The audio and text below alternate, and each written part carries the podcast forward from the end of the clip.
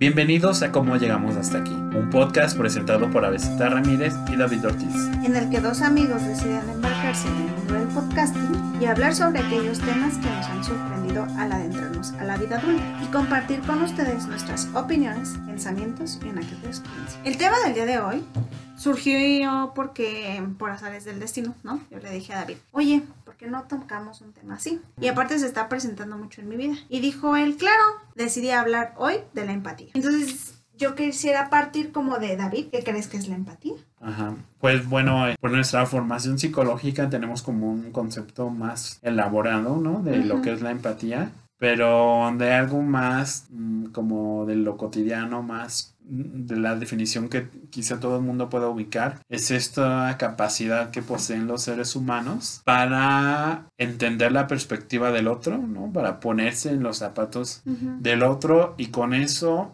implicaría no juzgarlo mm, y entender que pues desde su lugar era lo que podía sentir, lo que podía hacer o lo que podía vivir. Sí, y yo creo que también está muy relacionado a ese sentido de que la empatía nos abre a otras posibilidades y a otras perspectivas. O sea, como no a, como a no tener solo una mirada de algo. Ajá, sí, sí, ¿no? como Y entonces ver que hay diferentes versiones. De ahí que también, por ejemplo, hablemos de algo tan abstracto como la verdad no es absoluta, ¿no? Ajá, sí, sí, sí. Y entonces cómo tiene todo una historia o todo eh, un evento, ¿no? Ajá. Como sus matices. Es interesante porque fíjate que eh, eh, yo es una palabra que no utilizo mucho si te fijas, ¿no? Como es extrañamente, ¿no? O sea, personalidad no es algo que utilice, empatía no es algo que utilice y supongo que es porque lo vinculo con cierta posición de la psicología o no sé.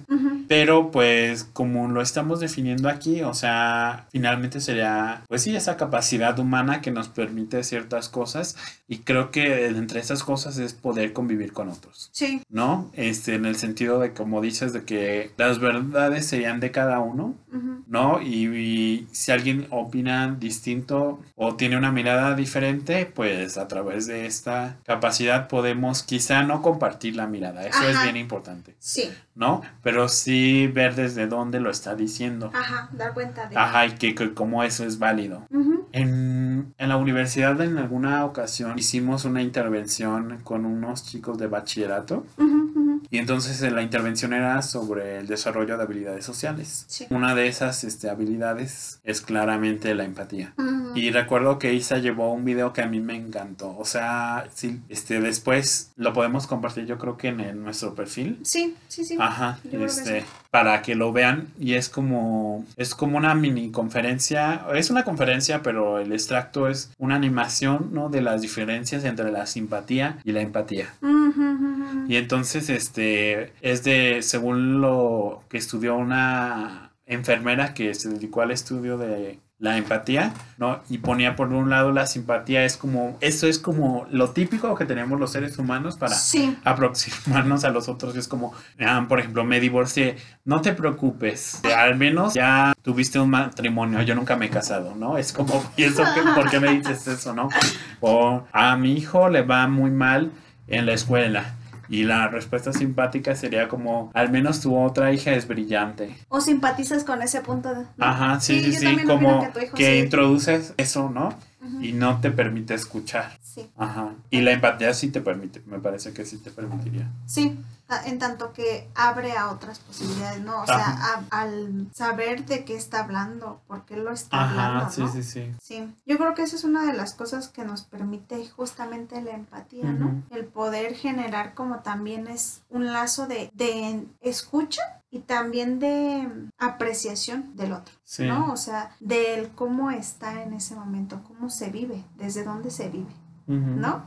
O sea, porque me parece que, que de pronto la empatía también es una práctica. Qué importante. O sea, porque yo, yo creo que yo, no, no recuerdo bien si lo llegué a mencionar en algún episodio, pero sí lo llegué a mencionar en otras conversaciones que hemos tenido, es como eh, de pronto cuando eh, nos adentramos como con otras personas y a estar o convivir, normalmente estamos esperando que termine de hablar para responder, Ajá. ¿no? Y eso muy típico en amigos de que, oye, eh, fíjate que necesito un consejo, ¿no? Y, y- y Ajá. normalmente se comparte como de necesito un consejo, pero a lo mejor nada más bien eh, lo que te quiere decir es necesito que me escuches, Ajá, ¿no? ajá. no tanto de necesito un consejo. Ajá, o tu opinión siquiera, Ajá. ¿no? Y entonces como que nosotros estamos tan predeterminados a hablar, ¿no? O a, o a estar esperando, eh, buscando, ¿no? Rápidamente, ¿qué respuesta Ajá, le puedo dar? respuesta, respuesta. ¿No? Y, y como más bien es como el, pues escucha.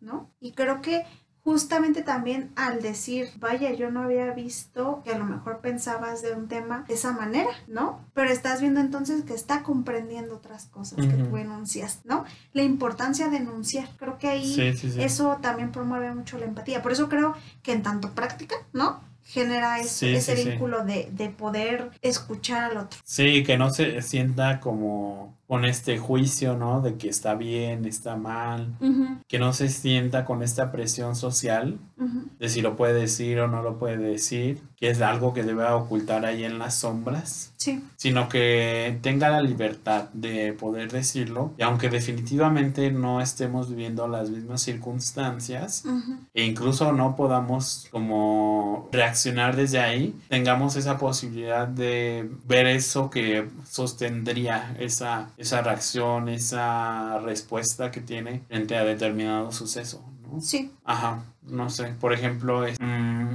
creo que es como muy típico de las familias, ¿no? De que alguien se siente triste y eso es hasta un meme, ¿no? Ajá, y lo cuentas en la familia y te dicen, "Mm, no te sientas triste o por eso estás triste. ajá, Ajá, como demeritando tus motivos, tus claro. razones. Y eso es Ajá, importante, sí, ¿no? sí, O sí. sea, Mejor ponte a barrer, ¿no? O sea, ese es como el meme. sí, sí, sí, sí, sí. Pero que sí pasa, ¿no? O estás, estás preocupado por algo y es, "Mm, a tu edad eso no me preocupaba a mí, ya verás que no sé qué. Y ahí están, no creo que lo hagan por maldad, sino lo hacen como por esta visión simpática Ajá, ajá. de tratar de resolver algo, pero en realidad no están resolviendo nada porque están hablando desde su punto de vista, Sí, no desde la realidad que tú estás percibiendo. ajá, que es justamente eso. ¿no? Ajá. Y también yo creo que algo interesante o que sería bueno como cuestionarnos es desde dónde se aborda. ¿no? Y que justamente tú das esa mirada. O sea, del, bueno, para mí a lo mejor esto no es importante, pero no quiere decir que para la otra persona Sí, no lo claro, sea, claro. ¿no? O sea, porque sí, no, o sea, entiendo que incluso también esto estaría ligado un poco a, a como el sentido este de una sociedad productiva que siempre hace, que siempre está, que te muevas, ¿no? Sí, sí, sí. que ante, ante aquello que a lo mejor a veces acongoja o que aflige el alma, eh, de todas maneras, ¿no? Hagas algo. Y o sea, sí, tampoco no estoy yo aquí diciendo como si te sientes mal, terrible. Ajá, ah, que te tires al sufrimiento. Así, tírate tres meses, cinco, ¿no? O sea, pero sí, da, date tiempo, ¿no? O sea, si quieres llorar, llora. Y ya cuando se te acaben las lágrimas, órale. Ajá. No creo que te vayan a durar cinco horas, ¿sabes? De verdad, no creo que, o Ajá. sea, Te cansas, ¿no? Sí, o sea, no. Y, y entonces, pero sí permitir eso, ¿no? Que se aborden Sí. esos sentimientos. Porque también como, yo me cuestionaría como como sociedad, eh, justamente de pronto esto se liga un poco al sentido, sí, de la productividad, pero del también de siempre está bien, siempre tienes que estar bien, ¿no? Siempre tienes que seguir a, lo- a otra cosa. Sí. O sea, no te quedes solamente en ese sentimiento. Y o sea, sí, claramente, no, pero dale nombre, ¿no? Dale un lugar. Ajá, dale oportunidad de. Dale un espacio porque por algo surgió. Ah, sin que luego, luego se corrija, sea marginalizado. ¿no? Sí. Sí, o porque, o porque por el hecho de que, por ejemplo, si a nuestros papás o a X, Y o Z, ¿no? Porque normalmente suelen ser personas más grandes, no les afectó o no era algo que les preocupara, pues no quiere decir que a esta persona que está más joven no le aflija. O sea, porque seguramente se, se enfrenta a este tema o a esta situación de otra manera, desde otro lugar. A lo mejor no se presentó igual que esa persona y a lo mejor no, también tiene que ver con, con a lo que se ha tenido que enfrentar esto. Ajá. O sea, desde Sí. antes. Y eso que dices de cómo se aborda, siento que también depende mucho de los escenarios, ¿no? Porque recuerdo, por ejemplo, en nuestra universidad, ¿no? Que había como estas madres estudiantes, Que llevaban este a pues a sus hijos de ahí a clases. Sí. ¿no? Y algunos profesores, algunas profesores tenían una visión como muy cerrada, ¿no? Poco empática y era como marginalizar, Ajá. avergonzar casi, retirarlas del salón y otros era pues este, entendiendo más qué circunstancias hay detrás y recibir eso, ¿no? Y Sí. está bien, por ejemplo, si llegas 10 minutos tarde porque tienes que dejar a, A tu hijo. a tu hijo en la guardería. Ajá. A mí sí me, llegó- me tocó presenciar en algunas veces que más de alguna profesora le decía a esta alumna como, sí, mira, yo entiendo que estás embarazada, vete y vive tu embarazo y ya luego regresas a estudiar, ¿no?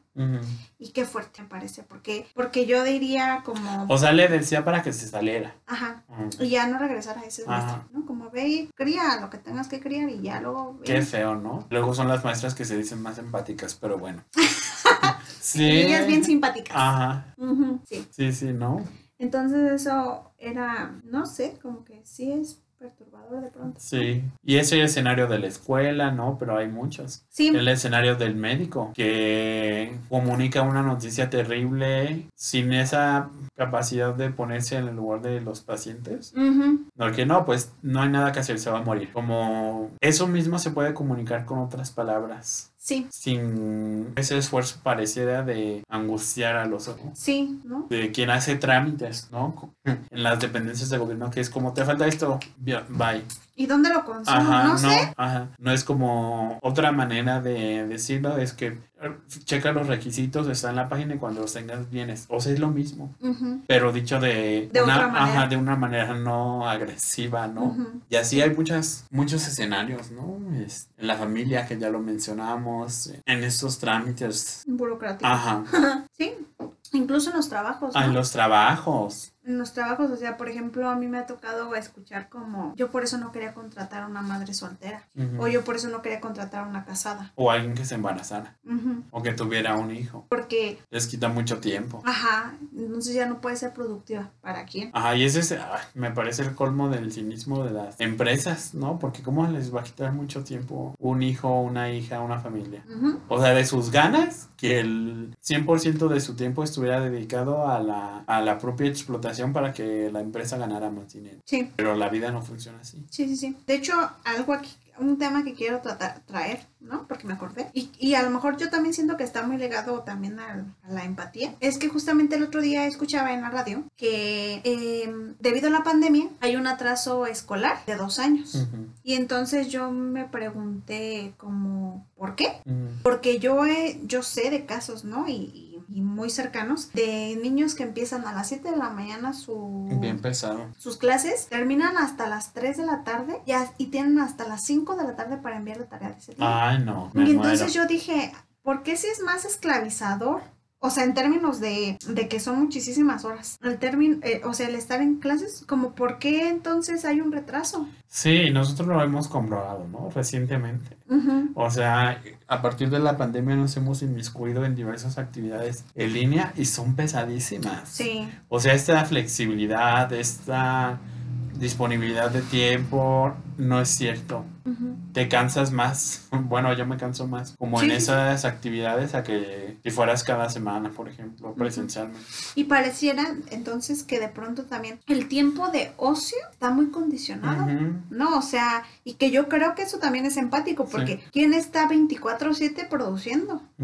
¿Quién está 24/7 bien, normal? Sí, y ahorita que tomas esto del trabajo y pienso, por ejemplo, en estas personas que te llaman a deshoras de, de trabajo, ¿no? Sí, que sí, estás sí. en una oficina y hay un pendiente que, pues, o sea, el pendiente se resuelve el lunes, ¿no?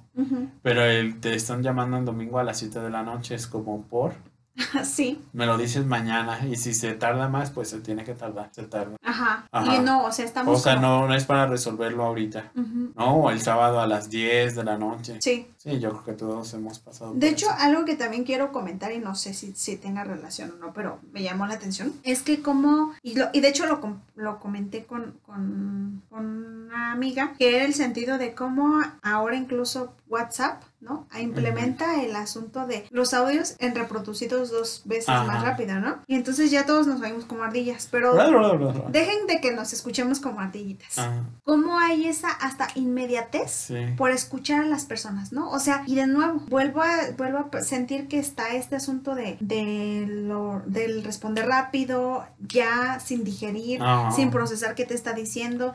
Como en una empresa. Ajá, o sea, y entonces así es la vida, ¿no? Yo, y yo le decía como en modo de chistoso, ¿no? Que voy a estar en terapia, o sea, en sesión y le voy a decir a mi paciente, y con eso cómo se siente, pero dígamelo en por dos, ¿no? O sea, dígamelo más rápido. Ajá. ¿no? Eh, Como en esa inmediatez. Y fíjate que entonces yo vería como los espacios de escucha, como esos espacios súper hermosos y vitales, donde puedes tener ese espacio para hablar. Sí, donde el tiempo cuenta de manera Sí, sí, sí. Y no es necesario que te tardes ahí la hora, sino puedes tardarte menos, pero eso como tiene un efecto distinto. Sí, y como pareciera que en esa como ida tan rápida, ¿no? Ajá, Vas como a destiempo. sí. No sí, sé, sí, me sí. pareció hermoso.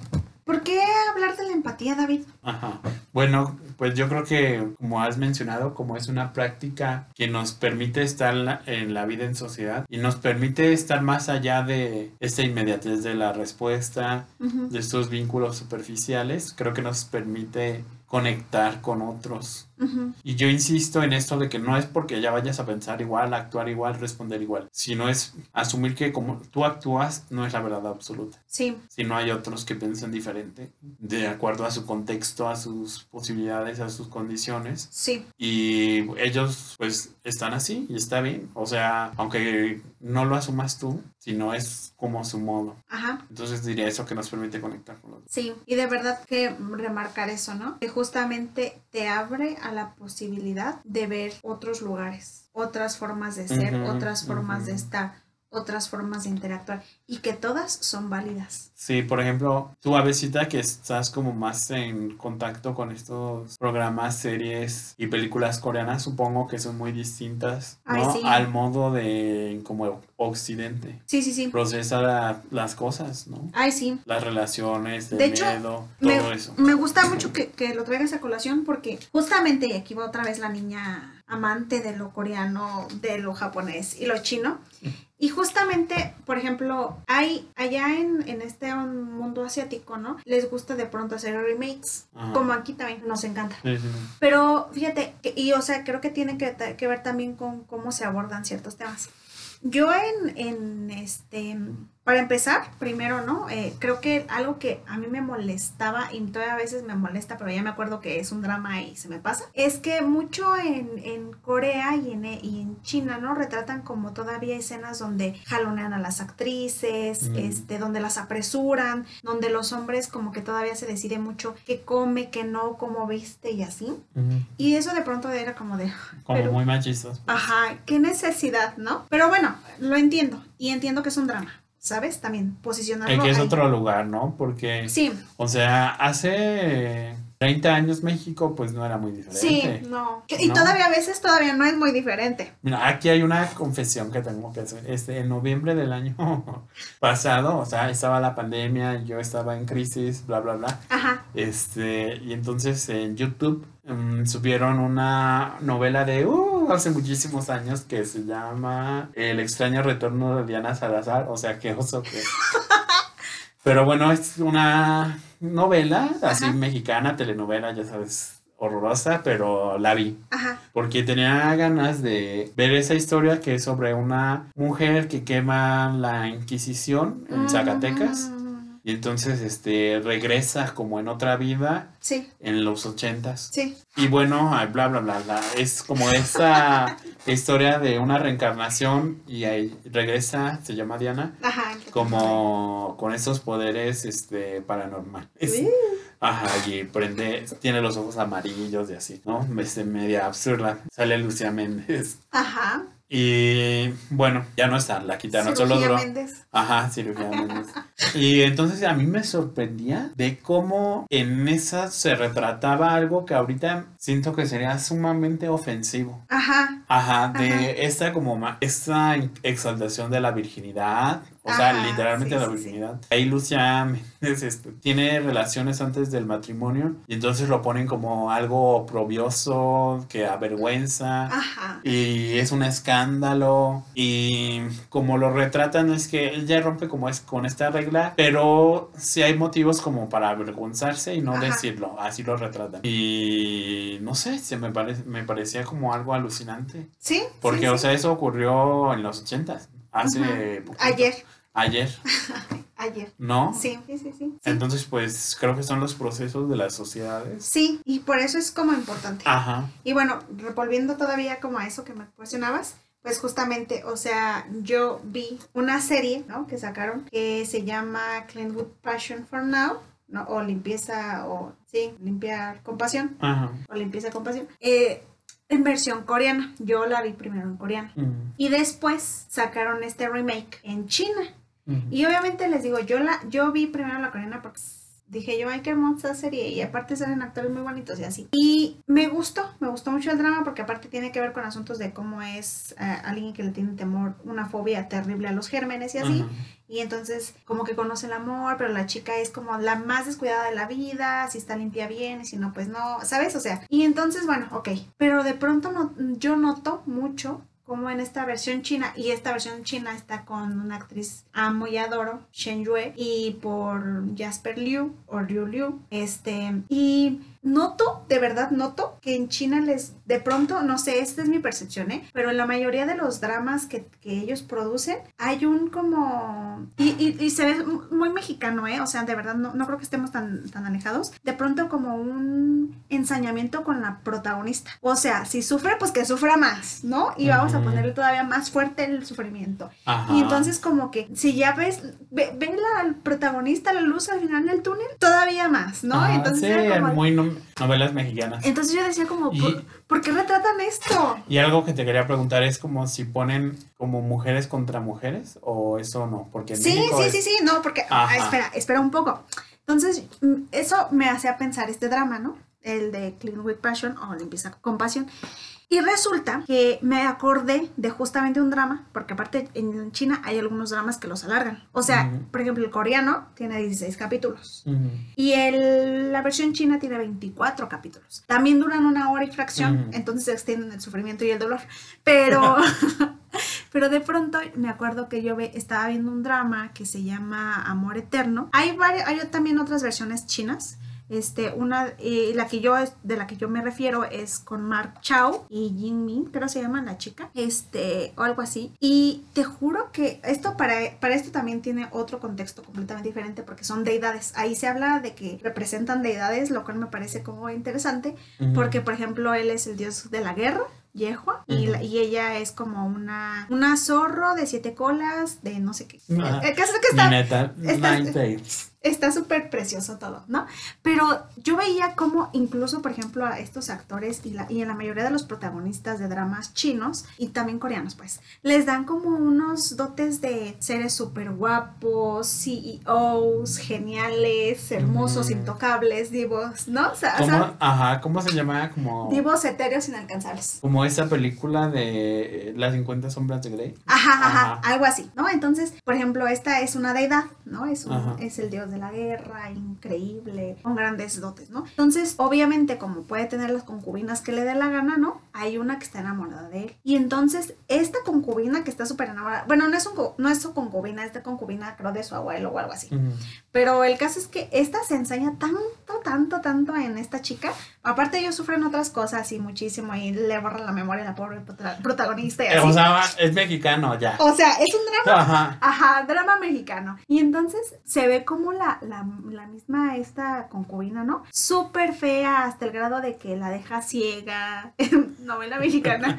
la, la empuja por... Las escaleras o sea, casi. sí, maldita lisiada, ¿no? O sea, Ajá, ya. te, te juro que yo lo veía y decía, "Ah, qué fuerte, ¿no? Pero, o sea, ¿cómo, cómo les dan el asunto así justamente, Sí. ¿no? De pelear entre las mismas Ajá, mujeres, ¿no? Por eso te decía, no, sí, sí lo retratan. Sí.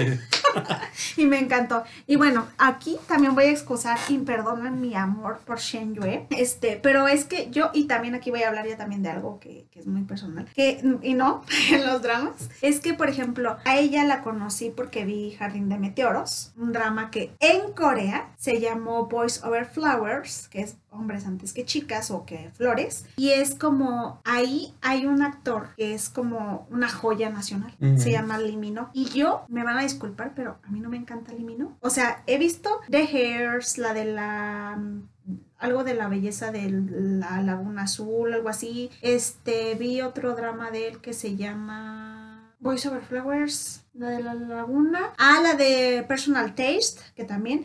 Y nunca las he podido terminar. Pero yo siento que a ti tengo un issue con este actor porque no me encanta. Pero, o sea, yo veo, por ejemplo, este nuevo drama que hicieron chino de, la, de, de Jardín de Meteoros y hay uno muchísimo antes taiwanés, ¿no? Pero Ajá. yo, vi- yo veo este. Te juro que yo a mí me encantó mucho la dinámica y, la, y, la, y como la química que hubo entre Shen Yue y Didi Ajá. o Dylan Wang, ¿no? Que son los protagonistas. Y se me hizo bellísima. Y la historia también me gustó, muy moderna, muy bonita, muy ad hoc. Y siento que no se enseñaban tanto. Y me gustó que le dieran al rol de esta chica, Shen Yue, como una chica que, él, él obviamente, el protagonista es bien misógino, de que la va a vestir, la va a calzar, de que si yo soy rico, ¿por qué no quieres estar conmigo? Y así. Les digo, novelas mexicanas. Ajá. Este, o sea, me encantó porque ella es como de, déjame en paz y lo golpea, ¿no? Ajá. Así, pero como con una patada pues muy karateca y así Ajá. que vuela y todo eso. Obviamente se, se nota lo fantasioso, ¿no? Pero me llamó mucho la atención porque esa, esas, ese tipo de dramas también me gustan, ¿no? Y los disfruto mucho porque me gusta que le den un personaje un poco más fuerte a la mujer. Y, pero, o sea, yo decía, de verdad, siento que, que se asemeja mucho a cómo estamos. Pero claro, también entiendo que es una cultura diferente Ajá. y que claro que lo que se plasma ahí pues son la visión desde cómo ellos lo están viendo. Sí, sí, sí. Ya hoy en día creo que personalmente sí le están dando más auge a, a personajes femeninos más fuertes. Ajá. Entonces eso también se me hace padre, ¿no? Sí, sí, sí. Ahí hay otros dramas que a lo mejor en algún momento les contaré, los cuales amo y adoro también. Ajá. Pero sí, eso, fíjate, Sí, sí, sí. que sí noto que hay... Son diferentes. Ujú. Y en, en- dentro de esas diferencias también unas similitudes que ahorita Sí, por eso te decía, no está tan alejado de lo que hay hoy en día todavía, a veces. Ajá. O sea, y ya, pues, no sé, ¿quieres agregar algo más? Bueno, entonces hemos llegado al final de este episodio. Agradecerles que llegaron hasta aquí Que escucharon todo mi debraye sobre los dramas chinos, coreanos y japoneses. y mi revelación sobre Lucía Méndez. No. Quizá lo borre. Ay. Deja, deja que ellos vean. Ajá. ¿Qué tal que también se animan a buscar Ajá. esta novela? Del extraño retorno de la Y que Bien, bueno, pues aquí nos despedimos. Nos estamos viendo. Adiós. Bye.